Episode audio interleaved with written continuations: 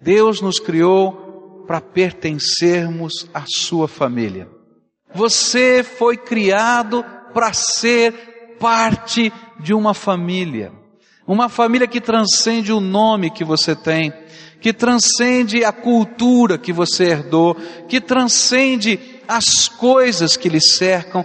Você foi criado por Deus para fazer parte da família dele, para se sentir e para gozar e desfrutar das bênçãos de ser filho de Deus.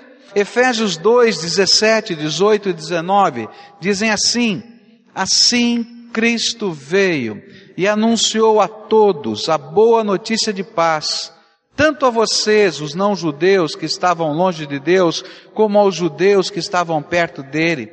É por meio de Cristo que todos nós, judeus e não-judeus, podemos ir, pelo poder de um só Espírito, até a presença do Pai.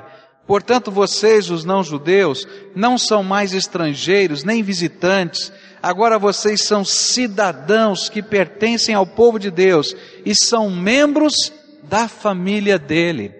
Não importa a cultura, judeu ou não judeu, não importa nacionalidade, não importa nada. Deus, através de Jesus, fez uma grande convocação. Ele está chamando todos aqueles que Deus criou para se membrarem, se tornarem de fato parte da sua família. Outro texto da palavra de Deus está lá em Hebreus 2:10. Deus que cria e sustenta todas as coisas.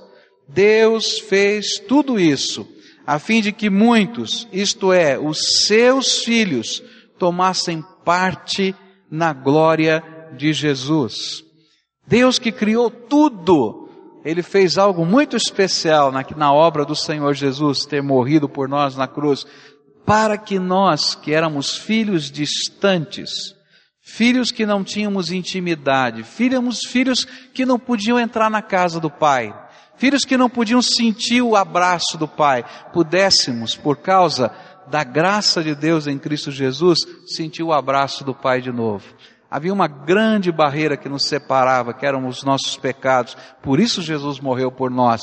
Mas o propósito de Deus em tudo isso é que você se sentisse parte da família dele, filho de Deus.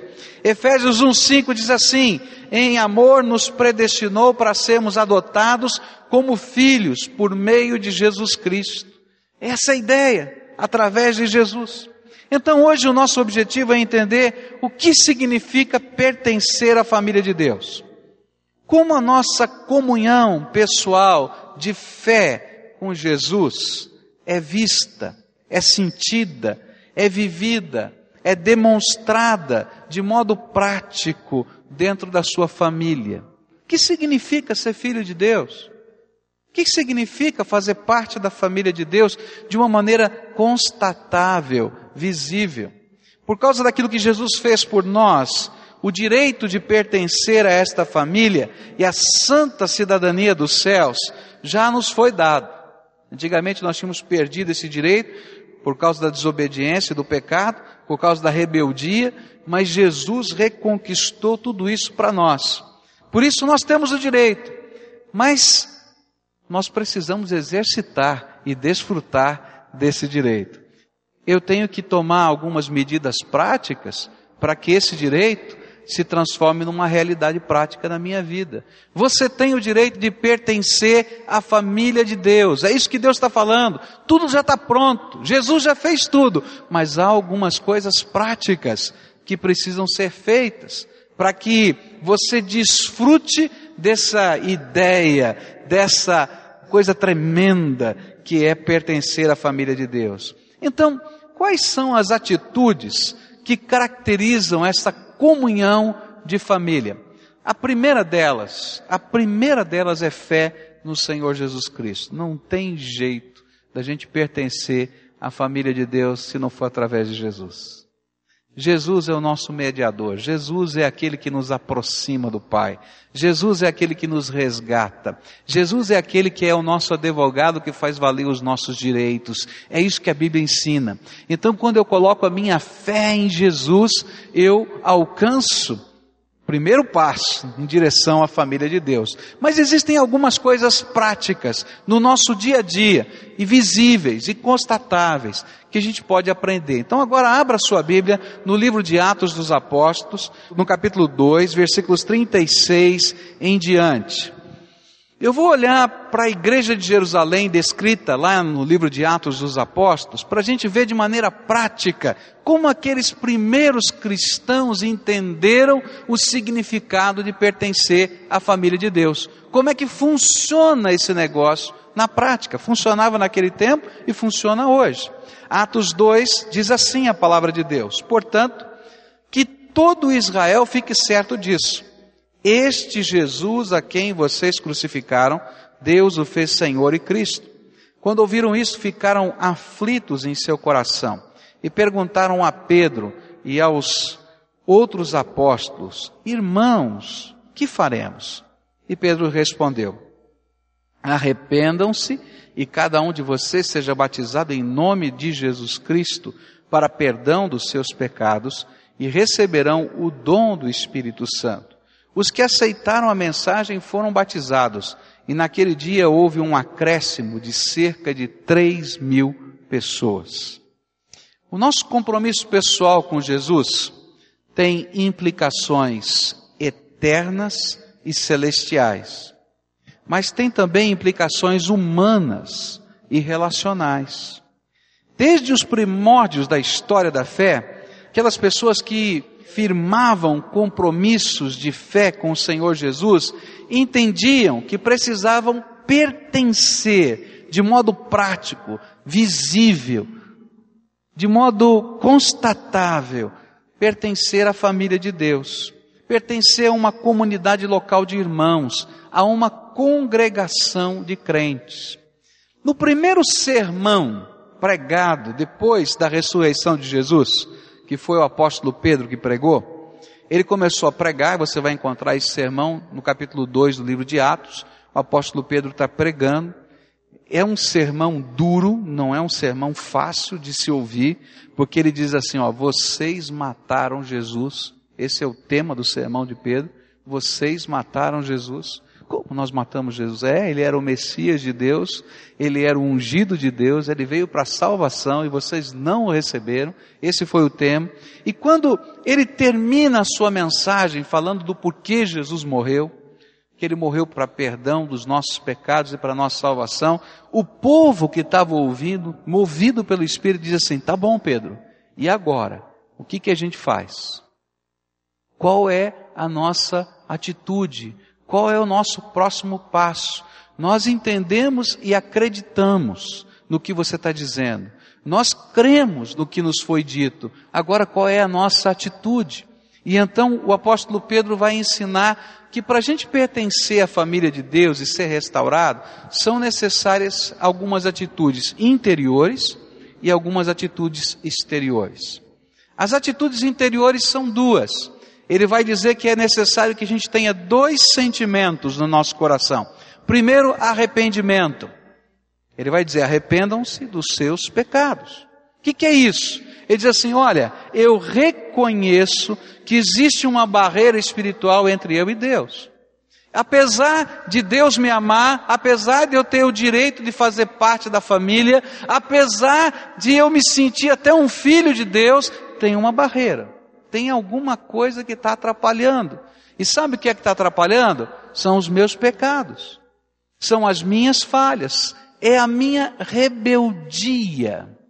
Esse negócio de rebeldia é um negócio interessante, né? Porque rebeldia está dentro do sangue da gente, do ser humano. Eu estava lendo uma vez aquela revista Seleções e contava uma historinha de uma criança, né, da educação de uma criança. Uma criança por volta dos seus, acho que dois ou três anos de idade, né, e ela estava sentada no cadeirão, na mesa, né, e o papai estava dando comida e dizendo que ele tinha que comer, né? E a criança estava toda alegrinha, né? Ficando de pé no cadeirão e pulando e fazendo aquela bagunça. O papai diz: agora você senta que você vai comer. E ele não parava e tal. Aí o papai ficou bravo, colocou ele sentado com força. E o garotinho ficou olhando o papai assim, sério, né? E ele disse assim: Por fora eu estou sentado, por dentro eu estou de pé. Mas isso ilustra quem nós somos, não é verdade? Dois anos, três anos de idade, eu não tenho certeza quanto, mas já tem um espírito de rebeldia. Por isso Pedro disse assim: Olha, você quer fazer parte da família de Deus? Precisa ter uma atitude interior, arrependimento. Arrependimento é quando eu digo é verdade. Existe uma rebeldia latente dentro de mim. O bem que eu quero fazer eu não faço, o mal que eu não quero fazer isso faço. Que miserável homem eu sou, diz o apóstolo, né, Paulo. E que realidade. Quantas vezes você, você fez coisas que você achava que eram erradas e que você disse que nunca faria? Arrependimento é quando a gente reconhece essa nossa natureza.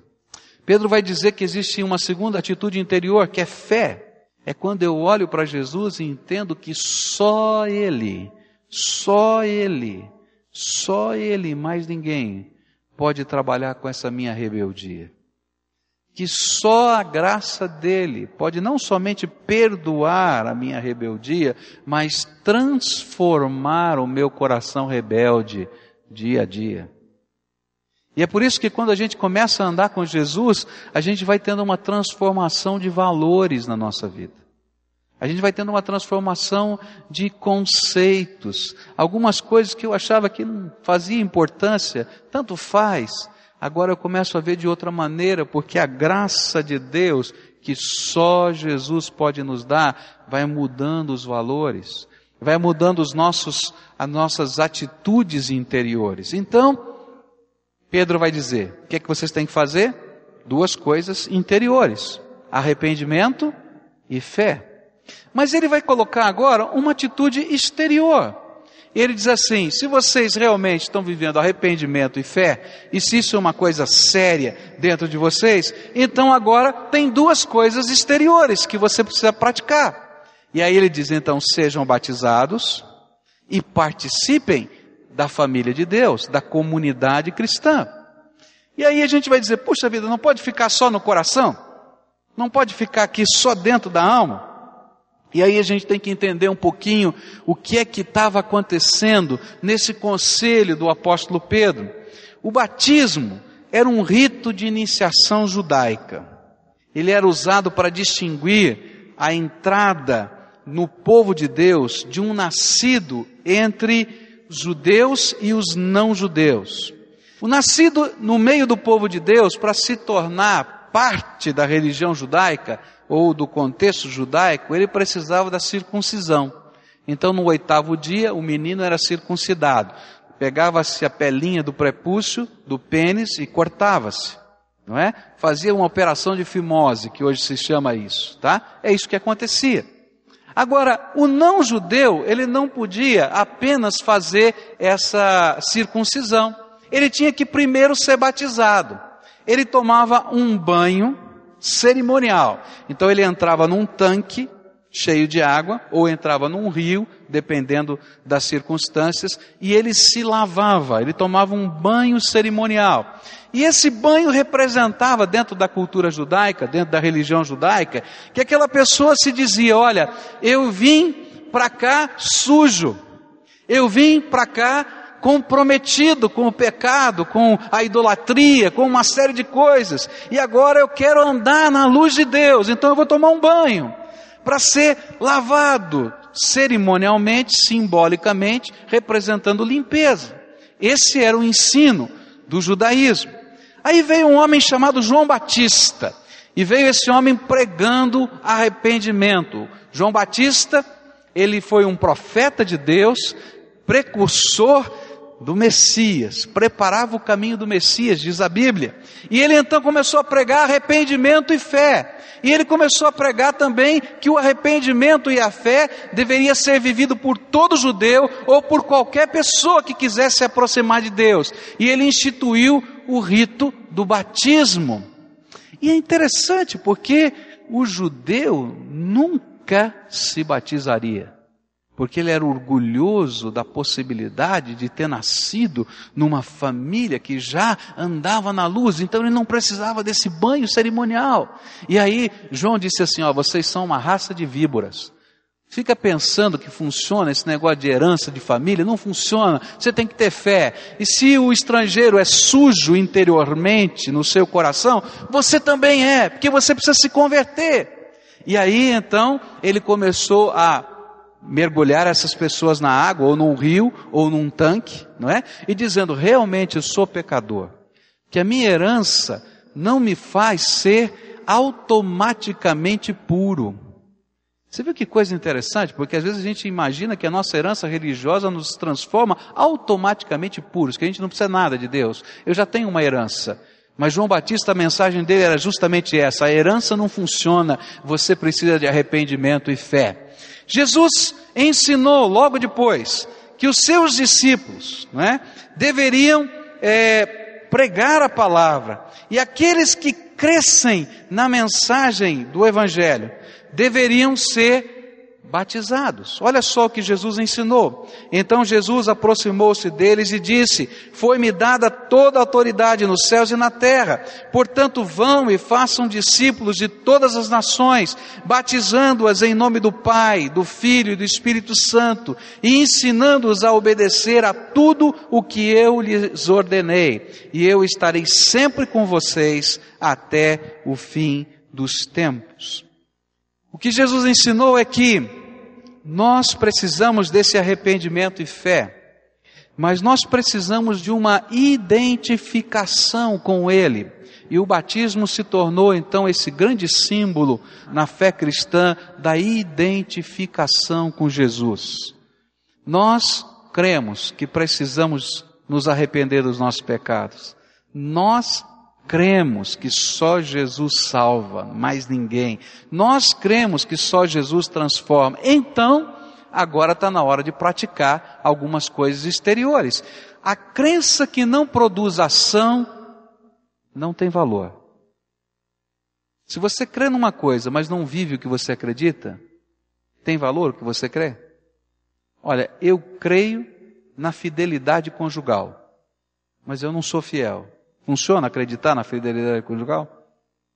Eu creio em falar a verdade, mas eu só falo mentira, adianta? Não. A crença que não produz ação, ela é morta. Tiago disse, não é? A fé sem as obras é morta. Ela não tem razão de ser. Por isso, então, o Senhor Jesus colocou um ensino. Se alguém crê se alguém tomar uma atitude interior de arrependimento e fé, então ele vai tomar duas atitudes exteriores. Primeiro, ele vai ser batizado. Agora, gente, para para pensar no que significava para um judeu ser batizado, aqueles primeiros apóstolos. Eles estavam lá, não tinha água encanada, tá certo? Os batismos aconteciam no riacho da cidade. As pessoas entravam dentro da água, eles eram mergulhados dentro da água, depois eram levantados da água. E você lembra que o riacho da cidade era o lugar onde as pessoas buscavam a água para beber, o riacho da cidade era o lugar onde se lavava a roupa, o riacho da cidade era o lugar onde se tomava banho, não era assim? Então o que acontecia? Toda aquela cidade, aqueles lugarejos de mil, duas mil pessoas, onde todo mundo se conhecia, dizia: opa, fulano de tal virou um cristão. Fulano de tal está entendendo que a sua herança religiosa não é tudo o que ele precisa para andar com Deus. E, gente, era uma coisa muito séria. E aquelas pessoas então assumiam publicamente a sua fé em Jesus. E assumiam a sua responsabilidade como parte da família de Deus e eram integradas através do batismo a uma comunidade local de crentes e faziam parte da família de Deus. Uma família visível. Nós fazemos parte de uma família muito grande. Nós fazemos parte de uma família que tem grandes ramificações. Por exemplo, quantas pessoas que têm o mesmo sobrenome que você existem na Terra? Que provavelmente sejam membros da sua família. Agora, você se sente família deles o tempo todo? Apesar deles terem a mesma herança que você? Não. Mas você tem uma comunidade mais próxima de você, você diz: essa é minha família, com quem você se relaciona, com quem você se sente responsável. E assim acontece no reino de Deus. Através do batismo, nós nos tornamos membros de uma igreja local. E dentro desse contexto dessa igreja local, nós encontramos os nossos irmãos. E nós nos sentimos responsáveis uns pelos outros, porque é isso que significa pertencer a uma família. É tremendo. Por isso, o Senhor Jesus e o apóstolo Pedro, lá no livro de Atos, vão dizer para aqueles homens que perguntaram: e agora, o que, que eu faço?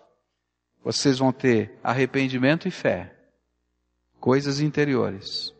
Mas vocês precisam ter duas coisas exteriores. Vocês precisam ser batizados.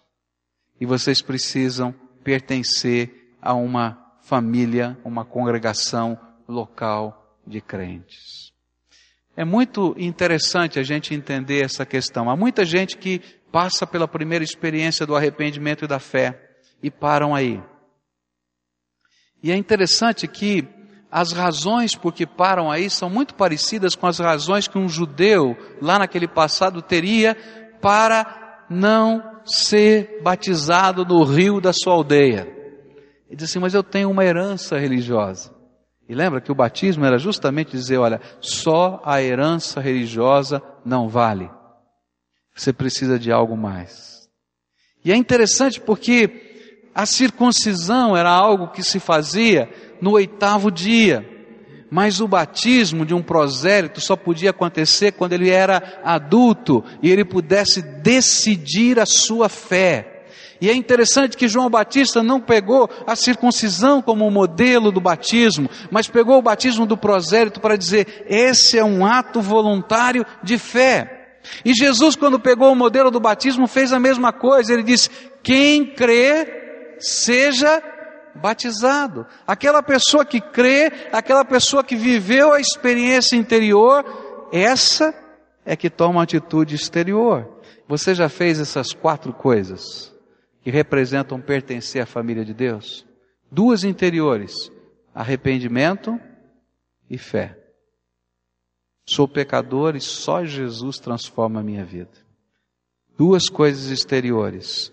Eu pedi o batismo depois da minha conversão, depois que eu vivi essa experiência de arrependimento e fé, como uma identificação e como uma obediência à ordem do Senhor e através desse batismo me tornar parte de uma igreja local. Eu quero continuar esse estudo e quero trabalhar com vocês aquilo que representa fazer parte.